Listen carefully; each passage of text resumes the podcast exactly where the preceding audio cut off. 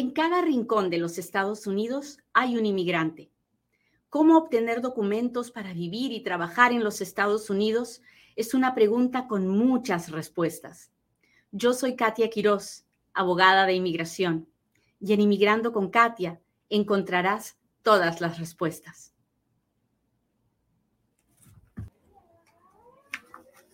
La carga pública es, es realmente parte de la ley de inmigración de 1997.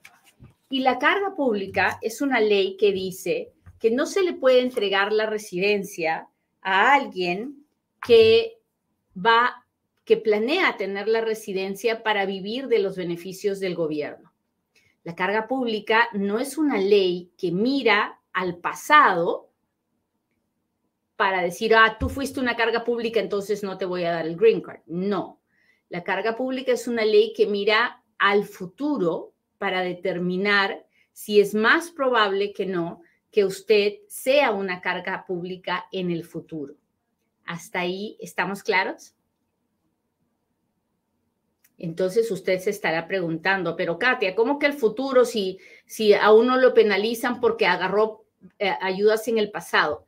Porque ahí estuvo el problema de la época del presidente Trump, que él quiso decidir la carga pública en base a lo que pasó y la ley no está escrita así, la ley está escrita para que el oficial de inmigración decida si la persona en el futuro va a vivir de los beneficios del gobierno en el futuro. ¿Ok? Levante la mano si me está entendiendo.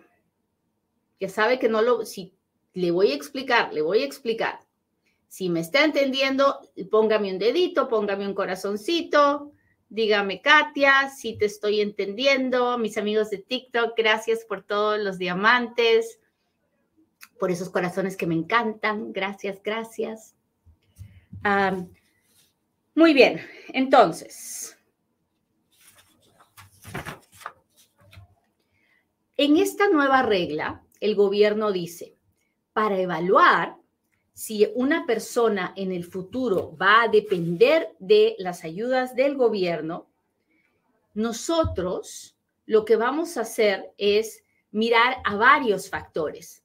Vamos a mirar a unos factores del pasado, vamos a mirar a factores del presente para determinar y a factores que pueden suceder en el futuro.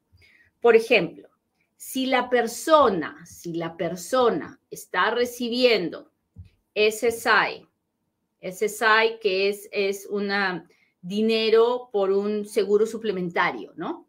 Si la persona está recibiendo SSI, si la persona está recibiendo cash a través del programa de asistencia para familias necesitadas, TANF, uh, o cualquier programa en cash, en dinero, para su manutención, entonces es probable que en el futuro la persona también lo siga haciendo, ¿no?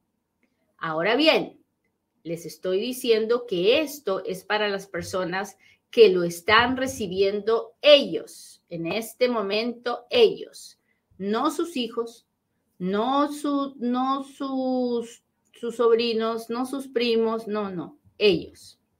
Como usted comprenderá, la mayoría de las personas que están indocumentadas no pueden acceder a estos beneficios porque están indocumentadas. Y para arreglar, para recibir estos beneficios hay que tener papeles. Ahora bien, hay algunas personas que sí lo pueden pedir aun cuando no tienen la residencia legal. Así que, por regla general, lo que le voy a decir es, con papeles o sin papeles, no ande pidiendo cash para usted, ni esté pidiendo uh, SSI para usted, ni esté pidiendo cash de ningún tipo. ¿Ok? Para usted. Para sus hijos es otra cosa, no estamos hablando de eso, estamos hablando de para usted. La nueva regulación dice, usted no puede recibir estas ayudas sin que nosotros lo miremos y digamos, ah, bueno, pero si esta persona está tan, tan indigente que no, no puede conseguir dinero de ninguna forma y tenemos que mantenerla, pues lo más probable es que si le damos papeles igual va a seguir, ¿no? Ahora, ¿va a ser el factor determinante el único factor? No. Porque si esa persona que está viviendo del dinero del gobierno está en la universidad y pronto va a terminar de estudiar y va a poder agarrar un super trabajo, pues obviamente ese es otro factor que va a haber que revisar. Entonces, el hecho de que una persona reciba asistencia en cash es un factor, no es el factor determinante. ¿Hasta ahí estamos claros? Si vamos bien, déjemelo saber. Ahorita veo que tenemos 200 deditos para arriba ah, y necesito más. Mi gente de YouTube, necesito que este video llegue a mucha, mucha, mucha, mucha gente porque ya sabe que muy poca gente explica como yo. Así que hay que mandarlo para todas partes para que podamos ayudarnos entre todos.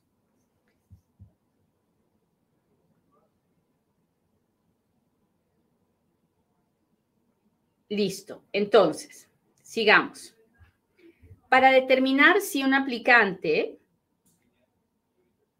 es una carga pública, el gobierno está diciendo un factor bien negativo es que la persona esté recibiendo cash, ¿no? Del gobierno. Pero la mayoría de nosotros, el 90%, no está recibiendo cash para nosotros. No. Entonces, ¿qué va a evaluar el gobierno? El gobierno va a evaluar la edad, la salud de la persona, el estatus familiar, los recursos que tenga esa persona, el estatus financiero de esa persona, la educación, si tiene un oficio o no tiene un oficio, y el que haya recibido en el pasado beneficios públicos. ¿Ok? Entonces, hemos hablado de muchos factores, se los voy a repetir.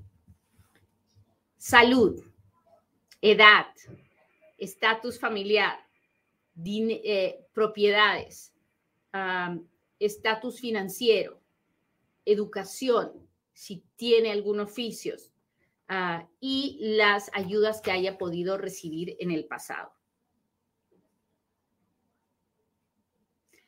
En esta parte hay un comentario que hace el gobierno que es importante. Si la persona tiene una discapacidad,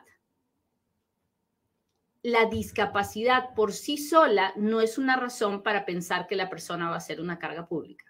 Así que si usted tiene alguna discapacidad, no tenga miedo, porque por tener una discapacidad no lo van a considerar carga pública. Mientras usted pueda probar que tiene cómo mantenerse, que tiene cómo atenderse médicamente, vamos a estar bien. Vamos a estar bien. ¿Hasta ahí vamos bien?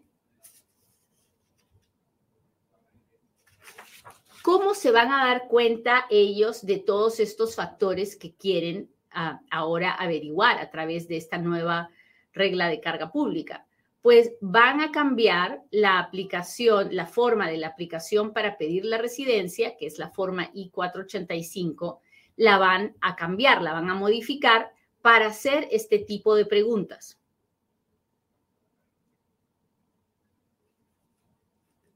Para hacer este tipo de preguntas, el gobierno va a modificar la forma I-485 y en base a sus respuestas y a la evidencia que nos pidan, a los documentos que nos pidan, entonces determinarán si la persona es posible que sea una carga pública o no. Si el oficial del gobierno decide que va a negar esa aplicación de residencia porque considera que la persona va a ser una carga pública en el futuro, entonces el oficial tendrá, tendrá que escribir una negación y en esta negación el oficial tendrá que explicar cómo ha evaluado todos estos factores y cómo ha llegado a la conclusión. O sea que eso es bueno, porque si el oficial, el oficial de inmigración dice, ah, no, yo creo que tú solo quieres los papeles para seguir viviendo del gobierno, entonces, no es que se va a quedar él con su idea subjetiva y va a hacer una notita en su expediente. Va a tener que escribir una carta de negación explicando cómo ha balanceado todos los factores para llegar a esa conclusión. Y eso es trabajo. Y como usted comprenderá, yo no sé si los oficiales van a querer darse ese trabajo, pero ya veremos.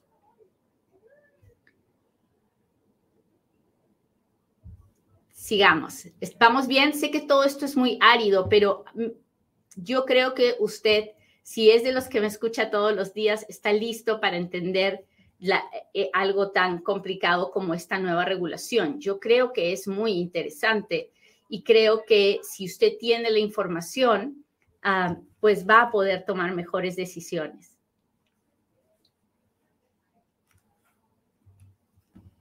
El gobierno también, déjeme leer esto para poner mis ideas en claro.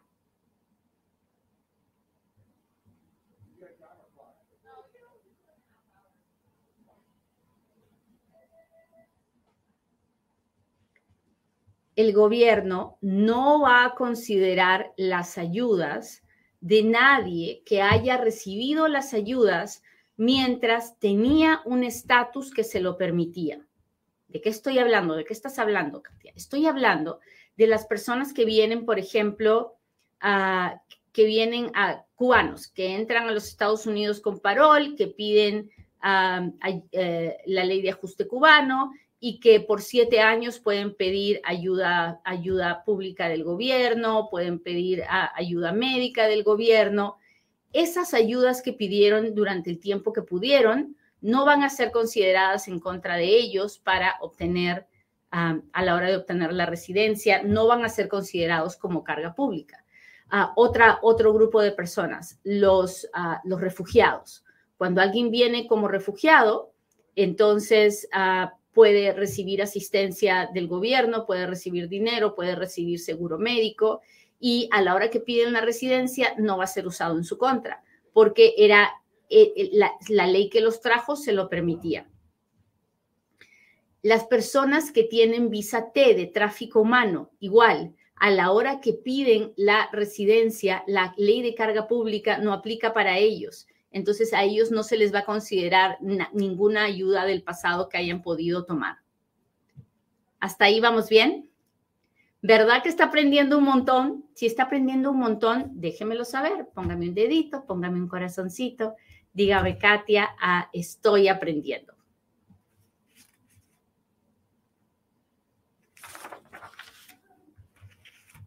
Una de las cosas de las que he hablado hoy día es de los factores que el gobierno va a considerar para la carga pública. Hemos hablado de la edad, la salud y hemos hablado del el estatus familiar de esa persona.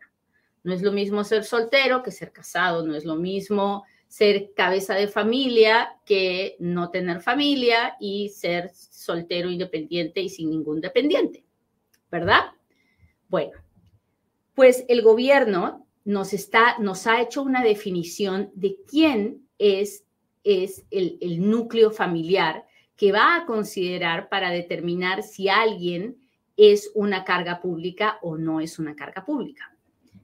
El gobierno dice, cuando evaluemos un, núcleo familiar, un household, se llama um, en inglés, cuando evaluemos, vamos a mirar al inmigrante, al que está aplicando para la residencia, vamos a mirar a las personas que viven con, eh, en la misma casa porque son su esposo, sus papás, sus ah, hermanos ah, menores de 21 años, sus hijos, cualquier otra persona que el inmigrante ponga en sus taxes como un dependiente o cualquier otra persona que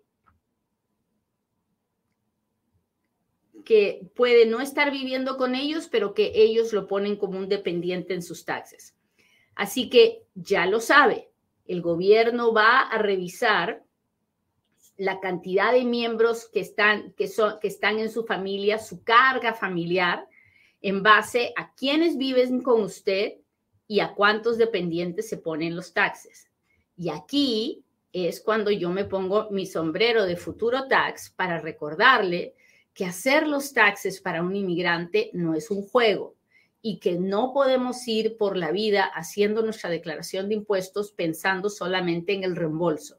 Tenemos que hacerlo también pensando en que algún momento vamos a pedir la residencia y cuando eso suceda nos van a mirar los taxes, nos van a mirar los taxes porque ahora para calcular mi carga familiar, ellos van a mirar no solamente a las personas con las que vivo, sino también a las personas que son mis dependientes en mi declaración de impuestos. ¿Hasta ahí estamos claros?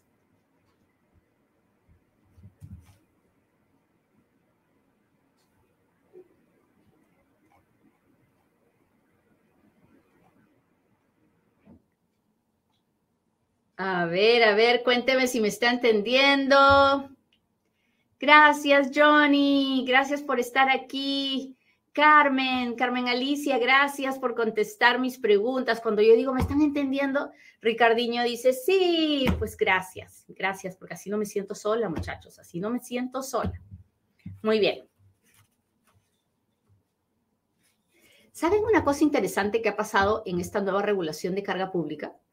es que el gobierno ya no está usando el término alien. Alien es un término que se usa para referirse a los inmigrantes desde 1997.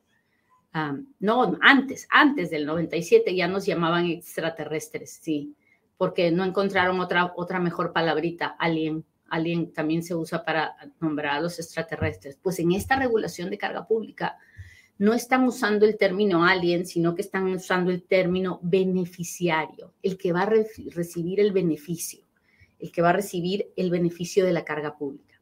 Otra persona que puede ser considerada carga pública es aquella que está en una institución médica por mucho tiempo y esa hospitalización la cubre el gobierno. Entonces, no estoy hablando de cuando uno se enferma, tiene una emergencia, va al hospital, no, no, de eso no. Estoy hablando de cuando la persona tiene una condición crónica que no le va a permitir salir del hospital en meses, en años, y está institucionalizado. Si una persona está institucionalizada, ah, entonces es muy probable que sea considerada carga pública sobre todo si el gobierno está pagando por eso. Ahora, ¿cuáles son las chances de que usted o yo vayamos a ser institucionalizados? Pues punto uno, ¿verdad? Porque sin tener un número de seguro social, sin tener un estatus legal, el gobierno no nos va a dar ninguno de esos tipos de beneficios.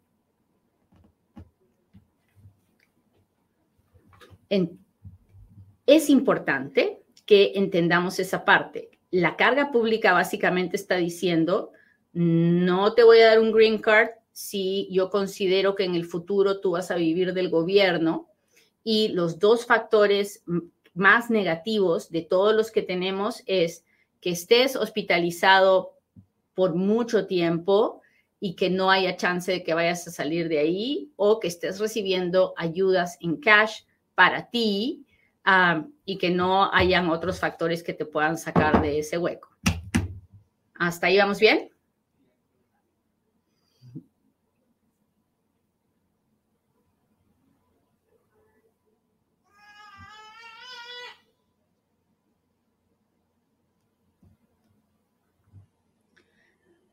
A la hora de determinar el factor de salud, el gobierno no, no le va a preguntar, oiga, ¿cómo se siente? ¿Se siente bien? ¿Se siente enfermo? No. El gobierno lo que va a hacer es mirar al examen médico de inmigración. Lo más probable es que los médicos de inmigración ahora van a, tener que ser entrenados para revisar todo lo que tienen que revisar y tal vez ser un poquito más más detallistas en su evaluación, porque lo que ellos pongan en ese examen médico de inmigración es lo que el oficial de inmigración va a mirar a la hora de determinar si usted tiene un estado de salud óptimo o no. Y si su estado de salud no es óptimo, ya es suficiente para que le digan que es una carga pública. No, es solamente uno de tantos factores. Usted puede tener diabetes, puede tener lupus, puede tener cáncer, puede y eso no es una razón para que le digan que es carga pública. es simplemente un factor más. Si usted está tiene una enfermedad crónica y tiene aseguranza médica y está en tratamiento y tiene todo controlado, no debería ser un problema.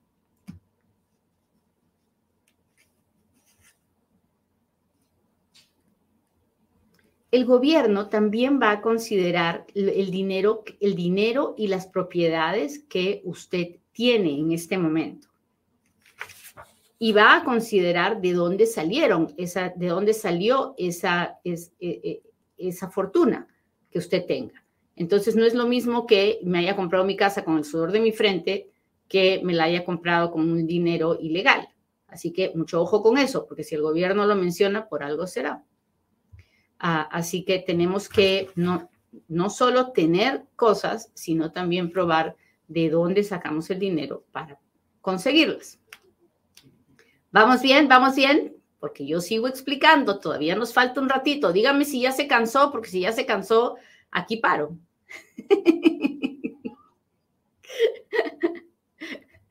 cuénteme, cuénteme.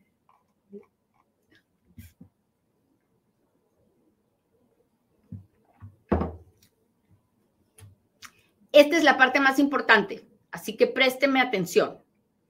El gobierno dice, le voy a leer porque necesito que me lo entienda bien clarito. Esta es la parte más importante de la carga pública. La oficina de inmigración no va a considerar que para la carga pública eh, las siguientes cosas. O sea, no nos vamos a afectar. Usted puede pedir estas cosas que le voy a decir ahorita. Usted puede pedir cualquier ayuda de SNAP. SNAP es el programa de asistencia nutricional suplementaria, o sea, comida. Usted puede pedir cualquier cosa que tenga que ver con comida en, de ayudas públicas usted puede pedir todo lo que quiera de seguro médico de el, eh, para los niños. El programa de seguro médico de los niños que se llama CHIP, usted lo puede pedir. ¿Ok? Puede pedir housing para que sus hijos tengan donde dormir si usted no puede. Puede pedir cualquier cosa que tenga que ver con vacunas de manera gratuita o cualquier ayuda suplementaria relacionada a, a, un propósito especial de beneficios que el gobierno indique. Todas estas cosas las podemos pedir. ¿Por qué las podemos pedir? Porque no son directamente para nosotros, es para nuestros hijos. Así que, por favor, por favor, pase la voz. Esta es la parte más importante esta regulación dice bien clarito, el gobierno no considerará el recibo o certificación o aprobación en el futuro de estos beneficios como carga pública. SNAP, CHIP, Medicaid, housing y cualquier cosa relacionada a la inmunización. Entonces, Medicaid de emergencia no es carga pública. Medicaid para mis hijos o para mi esposo no es carga pública. Eh, CHIP, el, seguro médico para mis hijos, no es carga pública. Ah, las, las estampillas de comida no es carga pública. Por favor, ahora sí, somos varios miles de personas juntas en este momento. Todititos, levanten su manito, pónganme un dedito y díganme si te entendí, porque esta es la parte más importante porque es la que nos afecta más directamente a todos nosotros. Nadie está libre de necesitar ayuda del gobierno para nuestros hijos, para nuestros ancianitos, para nuestra esposa o esposo que puede ponerse mal en algún momento. Gracias, gracias, gracias, gracias a todos los que me están contestando. Así que usted no juzgue, no me diga, no, que por qué piden, que yo sí pido, que no pido. No, no, no, aquí no estamos para juzgar a nadie. Aquí estamos para ayudarnos. Yo solo quiero que me entienda.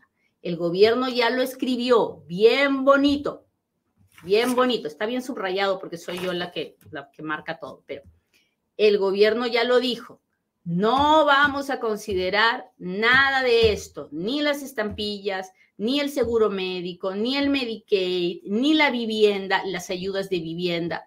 Por supuesto que el WIC tampoco, o sea, el WIC, el WIC es algo relacionado a salud del bebé que va a nacer o de la alimentación del niño que va a nacer, así que WIC tampoco es carga pública.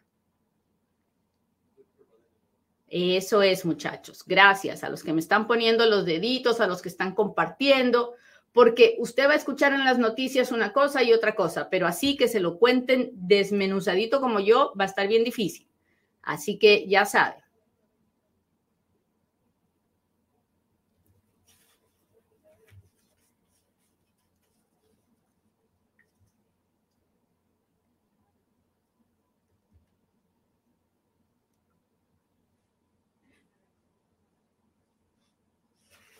¿Qué pasa cuando no la, no la hacemos? ¿Qué pasa cuando el oficial de inmigración dice, no, pues usted realmente no va a vivir del gobierno y usted va a ser una carga pública? ¿Qué puede hacer el inmigrante en ese momento? En ese momento, el oficial de inmigración va a tener que decidir si la persona puede hacer una un bond, le decimos un bond que es como una promesa, una carta fianza, ah, donde el, el inmigrante va a tener que pagar una cantidad como una promesa de que no va a usar ayudas públicas del gobierno por los próximos cinco años. Esta carta fianza de la carga pública va a tener por lo como mínimo un valor de mil dólares, como mínimo. ¿Ok? Y en esa carta fianza, el gobierno va, eh, el gobierno le va a hacer uno que prometa que no va a usar ayudas del gobierno ah, hasta que hasta que se haga ciudadano ah, o pase un determinado número de tiempo o se haya abandone la residencia o se muera. Cinco años cinco años. Si usted no se quiere hacer ciudadano, a los cinco años ah, se, eh, ya muere esta, esta promesa. Pero si usted no cumple con su promesa de los cinco años, entonces vamos a estar en problemas. ¿Ok? Y usted a la hora de firmar esta, esta, esta, esta carta fianza, usted va a tener que firmar y pagar. ¿Cuándo entra en vigencia esta regla final? Entra en vigencia en 105 días. 105 días, que son un poquito más de tres meses. ¿Qué va a pasar? Pues muchas cosas van a pasar en estos 105 días. Van a cambiar varias aplicaciones, tienen que entrenar a los oficiales de inmigración, los abogados tenemos que aprender cómo vamos a trabajar con esta situación, pero en general yo estoy contenta. No creo que nada mucho va a cambiar. Creo que va a haber más, va a ser más trabajo para mí porque voy a tener que explicar cómo es que la persona no es una carga pública, pero no creo que ah, no creo que van a haber muchas negaciones. No lo creo porque es, es muy difícil que una persona no, no esté haciendo absolutamente nada más que viviendo de los beneficios del gobierno. Ah, y no veo cómo sería fácil que la persona los reciba para sí mismo. Así que no, para mí no es una gran preocupación. Probablemente mis, mis otros abogados en la firma y los eh, paralegales piensen diferente, pero yo en general estoy contenta, vamos a estar bien, estoy contenta de que lo hayan escrito bien clarito, que el que los papás pidan ayudas de salud para sus hijos no es carga pública, así que por favorcito no deje de tener a sus hijos con seguro médico porque ahora está escrito que sí podemos tenerlo seguro médico del gobierno para nuestros hijos y si sus niños necesitan, si su niño tiene una discapacidad, necesita SSI, pídala porque no es para usted, es para su niño, es para, es para su, su, su papá o su mamá. Y mucho ojo, ya saben, Ahora que empiece la temporada de taxes en, en, enero, usted tiene que hacer sus taxes con futuro tax, porque ahora el gobierno va a empezar a revisar los taxes de las personas y yo no quiero problemas para que usted arregle sus papeles. Así que futuro tax, vaya memorizándolo, porque en diciembre vamos a empezar ya a dar citas con los preparadores y son preparadores especiales, son los que yo entreno para que sepan qué es lo que necesita un inmigrante a la hora de hacer los taxes. Bueno, ¿qué tal? ¿Les gustó el programa de hoy día? Si le gustó, póngame un dedito, póngame un corazoncito, así. Yo también le mando muchos corazoncitos desde aquí y le pido a Dios que siga permitiendo que cosas buenas nos pasen, porque esta regulación de carga pública no está para nada mal. Y después del sustazo que nos hizo pasar el presidente Trump, esto está para que respiremos. ¿Ok? Ahora sí, Ah, ay, ya les iba a decir, pregúnteme, aunque sea un par. Déjenme ver si tengo super chats, super stickers aquí. Si no tengo super chats y super stickers, déjenme ver cómo está la cosa. Uy, mis amigos de YouTube, hoy día no me han puesto ni un super chat ni super sticker, pero no importa, no importa.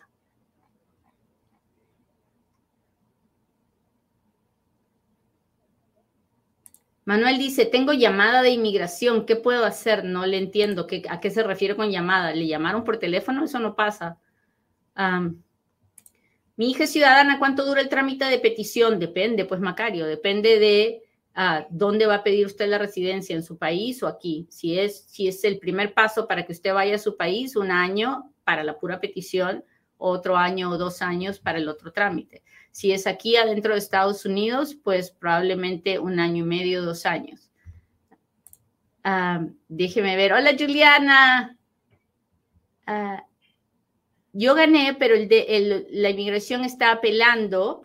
Ah, hay que esperar hasta que se acabe la apelación para que le puedan dar su green card y que usted gane la apelación, ¿no? En diciembre tengo mi segunda cita de inmigración, tengo que llevar abogado, pues yo lo haría, niña, sobre todo si se quiere, pasar la mayor parte, el mayor tiempo posible en los Estados Unidos.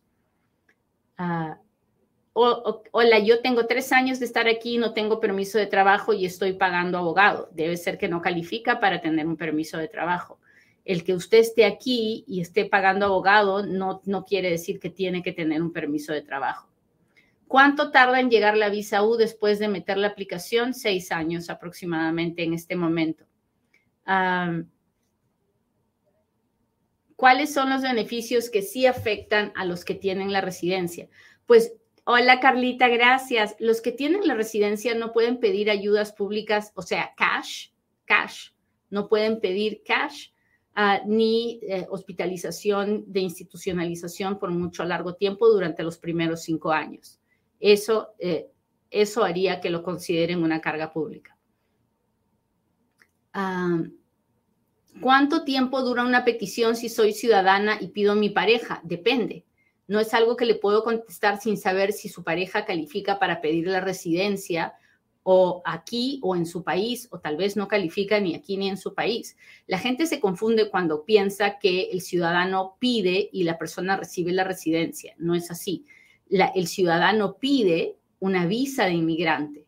Con esa visa de inmigrante, el inmigrante puede pedir la residencia. Así que mi consejo para todos los que tienen esa pregunta es que hagan una cita con un abogado de inmigración que pueda hacer las preguntas que necesita hacer para saber si usted califica para algo o no, el inmigrante, ¿no?